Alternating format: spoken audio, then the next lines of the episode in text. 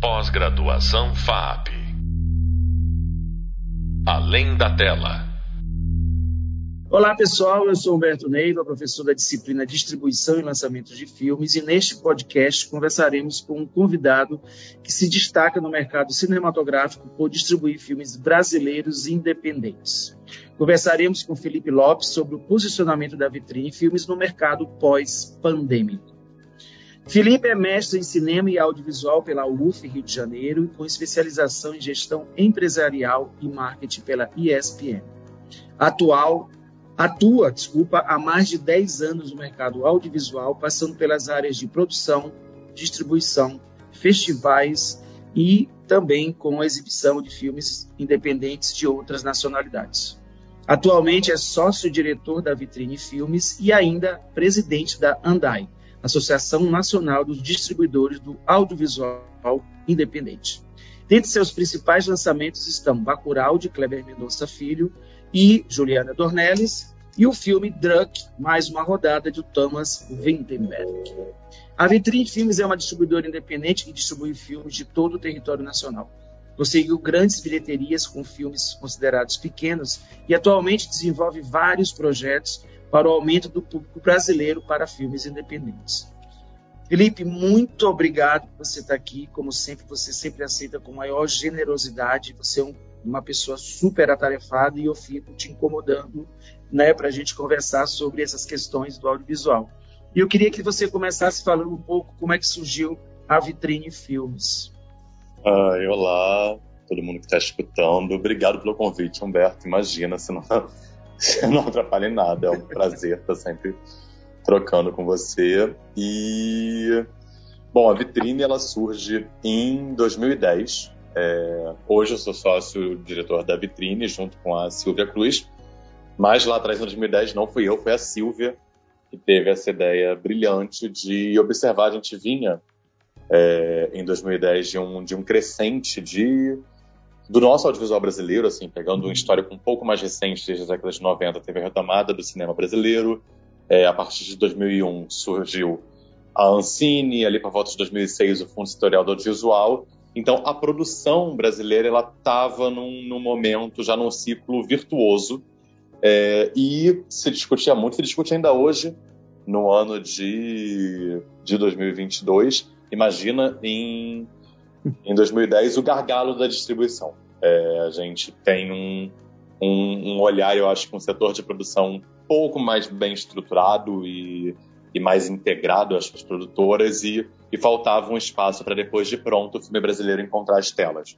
Foi no Festival de Tiradentes de Cinema que a Silvia, conversando com, com novos realizadores da, da época, observou esse, essa falta de um olhar especializado, eu acho que desde a gente teve, pós Embrafilme, a Rio Filme, na época da década de 90, como uma empresa que ocupava esse espaço. Mas ali em 2010 ela estava numa outra configuração, de, como, quase como uma agência de fomento. Faltava ainda um olhar especializado para o cinema brasileiro independente. E daí vem o estalo e surge a Vitrine. Muito próximo disso, ela já faz um projeto que segue até hoje, que é a Sessão Vitrine, que é um projeto de distribuição coletiva, pensar formatos de distribuição é, um pouco fora da caixa, como que a gente trabalha é, esse público para numa concorrência que às vezes é muito pesada com o cinema estrangeiro, principalmente norte-americano. E desde então foi, foi um boom, assim, no sentido de encontrar um, um, lugar no mercado que hoje a gente tem muitas empresas parceiras, assim, eu não, não falo como concorrente, realmente tem muitas parceiras, tem a Olhar, a Embaúba, a, a Boulevard, a O2 Play, são, são outras empresas distribuidoras que estão atuando, ocupando esse espaço que é necessário para a gente encontrar o público. Eu sempre falo que todo filme tem o seu público, mas que a Silvia desbravou ali há dois anos atrás e que a gente segue hoje buscando caminhos para levar é, a audiência para as salas de cinema e para todas as telas para ver o nosso audiovisual. Felipe, você falou de uma questão que eu acho muito interessante, que é a sessão vitrine. Eu queria que você deixasse um pouco mais claro para a gente, porque essa sessão surpreendeu o mercado exibidor, quer dizer, é uma coisa inédita que vocês criaram E eu queria que vocês explicassem aqui para os nossos alunos como, como acontece e qual é o tipo de filme, qual gênero vocês colocam, de quais territórios do Brasil né, uhum. vocês colocam nessa sessão vitrine. Sim, sim. É, a sessão vitrine, ela dentro desse gargalo da, da distribuição, é preciso entender um pouco um pouco mais a, a, as capilaridades. Assim. A gente tem especificidades de como que na concorrência muitas vezes distribuidoras estrangeiras conseguem um poder de mercado, um poder de barganha até com os exibidores maior. E isso, mesmo quando tinha cotas de tela, hoje a gente está sem, é, deixava às vezes o cinema brasileiro com horários que não eram horários tão nobres. A gente sabe que, em geral, a faixa noturna tem mais público do que a faixa vespertina na tarde. É... E a sessão vitrine foi uma forma de trazer para perto, a gente realmente abrir uma conversa com exibidores parceiros. É... a, gente tem o, a gente tem essa dicotomia no cinema entre cinema de arte e o cinema comercial. Infelizmente, não acredito eu acho que eu acredito em, em meios do caminho, mas existe essa diferença no mercado, isso é um fato. E dentro do, do circuito que absorve o cinema autoral, o cinema de arte, a gente encontra uma rede de parceiros em todo o Brasil, são, são mais de 20 salas é, parceiras, onde o filme que faz parte da sessão vitrine, ele, ele tem duas semanas garantidas no circuito, a estreia é sempre na, na faixa noturna, a gente fica ali sempre entre 7 e 8 da noite para criar um hábito com o consumidor, e a gente faz um projeto que potencializa esses lançamentos. Não é um filme só que chega e a gente tem que encarar tudo. A gente lança um programa com cinco, com dez filmes. É... E aí a curadoria ela olha sempre para o cinema brasileiro, isso é um, um pré-requisito. A gente tem filmes que não são em português, mas são coproduções, isso é muito importante. A coprodução também é cinema brasileiro. A gente tem hoje o. Teve um filme que foi escolhido esse ano para representar o Uruguai no Oscar, O Empregado e o Patrão. Ele é uma coprodução com o Brasil. E ele fez parte da sessão vitrine. A Noite do Fogo, que foi do México no ano passado, fez parte da sessão vitrine. Então isso também é possível. É, e esses filmes eles são trabalhados é, para o público de uma forma integrada e com uma característica que é ingresso a preço reduzido. É um outro ponto forte do projeto que a gente entende que tem uma questão econômica que a gente passa para encontrar públicos que não são só de uma elite, é, cultural e econômica.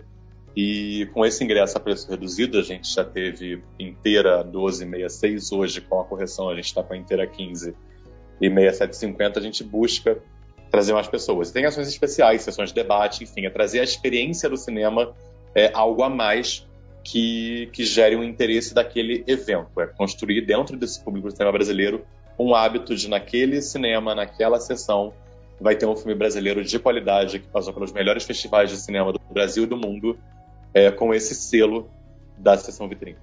Eu acho interessante também, né, que só para destacar esse projeto de vocês é que vocês trazem fora do, do eixo Rio São Paulo os filmes que vocês exibam, exibem no, no, na sessão vitrine, né, que faz com que outros territórios conheçam filmes dos, né, de outros lugares que jamais chegariam na maneira tradicional, talvez, da distribuição. Né? Então, acho que isso também é um, um ponto muito legal se destacar, porque vocês fizeram com que o pessoal de São Paulo conhecesse a filmografia do Ceará, né, enfim, de, do Maranhão, eh, de Goiás, né, quer dizer, vocês trazem mesmo todos os, os cantos de todos os rincões aí do Brasil, filmes que jamais chegariam no eixo, né, nessa forma tradicional de distribuição. E eu queria também saber um pouco como é que aconteceu com a vitrine durante a pandemia, né? Quer dizer, todos nós sofremos e, e, principalmente os exibidores, né, que fecharam suas portas. E eu queria saber como é que vocês, né, diante dessa pandemia, desse susto que todos nós tivemos, como é que a vitrine, né, é, encarou essa pandemia e agora como é que ela está retomando né, pré-pós. Eu nunca falo que acabou ainda, né? Então é pré-pós pandemia. Uhum. É, só muito brevemente sobre a questão da diversidade uhum. de, de, lugares e de Brasis. Eu acho que é uma coisa que vai para além da sessão vitrine. Eu acho que a vitrine, como, como um todo, a gente sempre.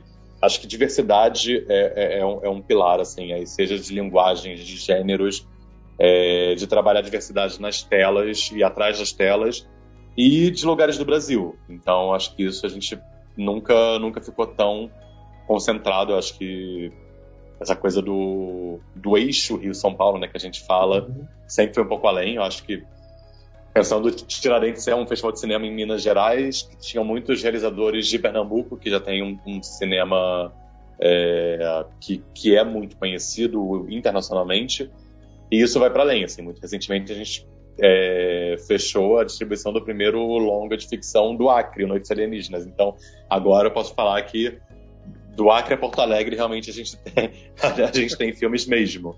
E, e isso acho que vai para além da sessão vitrine. Da, do, eu não falo pós-pandemia, eu falo pós-vacina, né? Porque a pandemia ela tá aí, a gente hoje a gente tem a proteção de poder se vacinar e tá um pouco mais seguro para voltar à nossa vida, a gente não tá mais isolado em casa. É, na pandemia foi, foi enlouquecedor, Humberto. Acho que não consigo resumir de outra forma foi desesperador, foi pensar como que é possível. A, a vitrine, historicamente, a sala de cinema era o, a principal janela. É, nossa, não, não, acho que ainda é a principal janela em questão de prestígio, de posicionar o filme no lançamento, mas economicamente era a principal, respondia mais da metade do nosso faturamento é, dentro da empresa.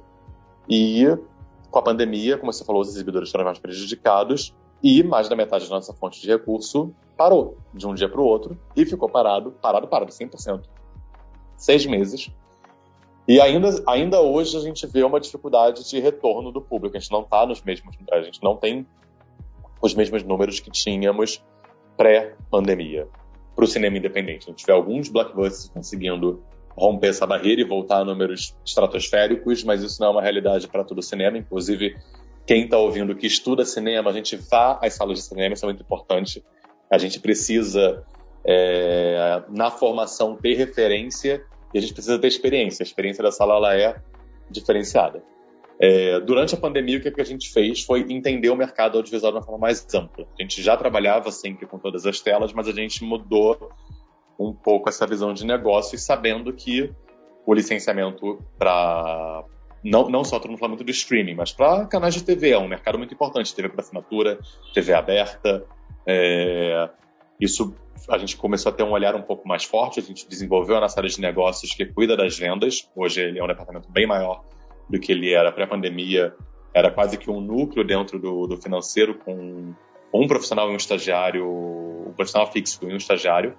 E hoje a gente tem uma equipe de quatro profissionais fixos com dois estagiários, são seis pessoas em vez de duas, é, dentro da área de negócios, porque isso deu uma mudada realmente no mercado. Hoje, ele, mesmo com, com pós-pandemia, ainda representa financeiramente mais do que, do que as salas. Isso deu uma salvada, não é igual se você pegar o que a gente tinha de retorno em 2019, é, com as salas a, a todo vapor com o público a todo vapor no cinema isso dava um retorno maior para a gente do que a gente tem hoje, mas foi uma forma de entender esse novo momento, porque muda a pandemia, mas também muda hábitos de consumo.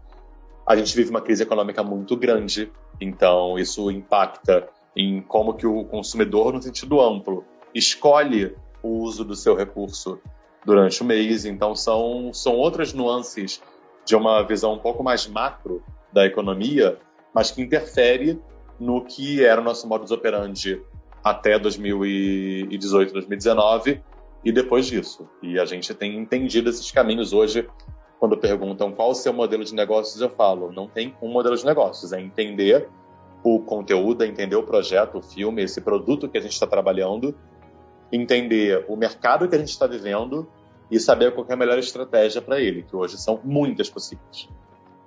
É, e essa questão também, eu acho que a pandemia foi horrorosa. Ontem, é, enfim, eu estava conversando com outras pessoas, todo mundo que passou por essa, essa crise, né, principalmente no audiovisual. Mas é, eu queria saber de você assim, o que, que você pode pegar de bom é, nessa loucura da pandemia. Talvez seja um estudo mais aprofundado das plataformas, dos canais. Eu acho que todo mundo acabou antecipando, né, uma, um, o que já estava por vir, né, esse, esse, poderio das plataformas digitais, do streaming, dos, enfim, de todos os canais é, possíveis, né, as outras janelas. Isso agora a vitrine também, né, tá, tem um olhar maior para isso agora também, né? Sim, eu tenho uma dificuldade de, de olhar o ponto positivo da pandemia assim muito grande, Humberto. Eu, eu não consigo romantizar aconteceram, a gente conseguiu se resolver e a gente conseguiu sobreviver e estar bem mesmo após todo esse período muito conturbado. É, a gente foi forçado a abrir os olhos e a conseguir olhar para outras direções, dirigir por outros caminhos e, e isso tem seu lado interessante. É, aguça uma curiosidade, hoje traz mais possibilidades, é desafiador, é mais difícil é, para quem está em formação. É, não, não é simples, gente, não é só intuição, envolve muito estudo, envolve é, compreender, é, cruzar possibilidades de janelas, entender quais são a, é, como que um tipo de negociação interfere em outro tipo de negociação, a cadeia de valores, o chain of titles fica mais complexo. É, mas a gente conseguiu encontrar mais caminhos. Hoje a gente, hoje a gente tem mais possibilidades, mas é legal, mas foi, foi a forceps. Eu, eu, preferiria ter ido num caminho mais leve, sem, sem estar trancado em casa. Uma coisa que é boa, assim, isso eu acho bom de verdade. É, foi a gente aprender a lidar melhor com, com espaços. Eu acho que com o tempo não, a gente ainda precisa, enquanto sociedade, é, rever como a gente tem lidado com o tempo e com o imediatismo. Essa, essa lógica da, da interconectividade leva a gente para uma disponibilidade quase que contínua para o outro, e isso eu acho complicado. Mas espacialmente a gente consegue hoje ter um pouco mais de flexibilidade, de eu estar aqui num podcast com você e a gente não está no mesmo lugar, e isso facilita as nossas vidas. A gente consegue ter reuniões e conhecer outras, outras pessoas, outras experiências, sem precisar ter todo o gasto que tinha antes. A gente consegue ver. É... Eu não vi um filme acreano porque eu fui até o Acre, porque a gente consegue romper um pouco dessas barreiras é, espaciais com, com a facilidade de uma reunião online. Então, isso é legal. Hoje eu vivo entre Rio e São Paulo e eu posso dirigir uma empresa e ter uma vida em duas cidades com uma flexibilidade maior. Eu consigo ter uma equipe hoje que tem a maioria em São Paulo, mas tem parte no Rio, parte na Bahia, parte em Pernambuco.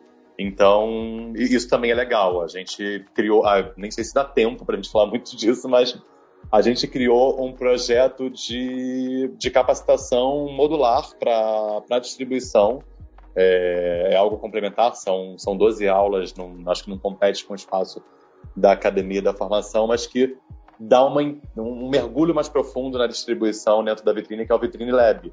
E com o online a gente consegue atender pessoas do Brasil todo. A gente atende pessoas de fora do Brasil que, que falavam português e que queriam assistir às aulas. A gente teve alunos do, do Amapá, do Amazonas, do Rio Grande do Sul, de Brasília, é, do Ceará. Então isso é muito legal. E, e, nesse sentido, eu acho que a gente consegue ter mais trocas e conhecer mais cinemas. O cinema ele é muito amplo. Eu falo muito de buscar referências é porque o cinema ele é muito diverso. Então a gente tem que se despir um pouco dessa dessa preguiça, às vezes eu diria, de ver só passivamente o que está mais perto da gente para poder buscar novos olhares e novas cinematografias. Não, isso eu acho incrível que você está falando, porque realmente é, claro que a gente não pode romantizar o que aconteceu, isso foi muito triste para todo mundo, né? Todo mundo perdeu pessoas, perdeu trabalho, enfim, durante a pandemia, mas a gente, né, é isso que você falou, trouxe pelo menos um, né, uma, um pequeno pedaço ali de, de, de oportunidades e saber como se virar numa situação tão drástica. Como é que você, finalizando assim rapidamente, como é que você vê o mercado independente daqui até vamos para frente aí. Como é que tá? Hum. Como é que mais ou menos você vê isso? Bom, Humberto, apesar de tudo, eu tendo a ser uma pessoa otimista. Então, é, não tá fácil.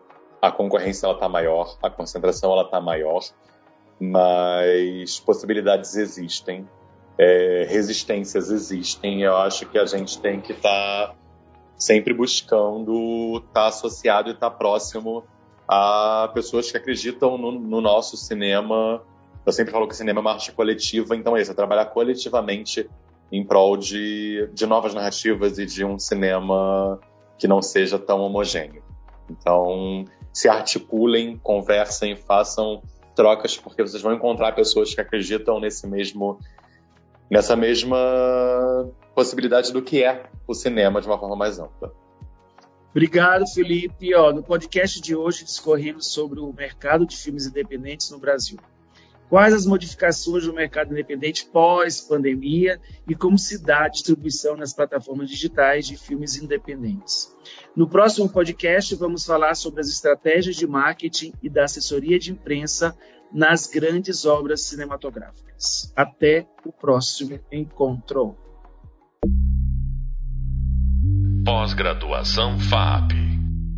Além da tela.